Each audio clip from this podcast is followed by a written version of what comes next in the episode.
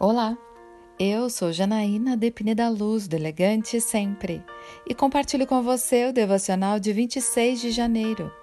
Não fale com espíritos e nem com os mortos. Não permita que se ache alguém entre vocês que queime em sacrifício seu filho ou filha, que pratique adivinhação, ou se dedique à magia, ou faça presságios, ou pratique feitiçaria, ou faça encantamentos que seja médium, consulte espíritos ou consulte os mortos. O Senhor tem repugnância por quem pratica essas coisas. Deuteronômio 18, versículos 10 a 12. Muitas pessoas têm curiosidade ou necessidade de se comunicar com alguém que já faleceu. É compreensível que a saudade provoque esse tipo de anseio, mas devemos lembrar que essa é uma prática que Deus abomina.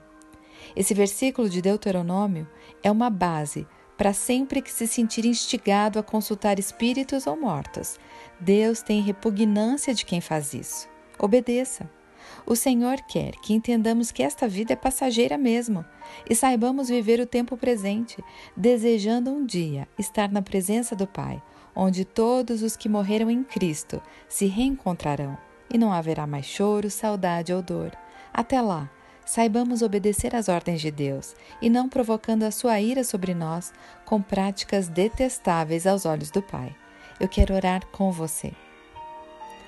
Pai amado, me ensine a contar os dias para que eu possa viver em paz com o que sei e com as pessoas à minha volta, para que quando elas partirem desta vida eu esteja segura de que as encontrarei na vida eterna que eu esteja satisfeita com o que o Senhor diz ao meu respeito, sem ter necessidade de saber presságio sobre mim, pois sou o que a Bíblia diz que sou e viverei de modo a agradar ao Senhor.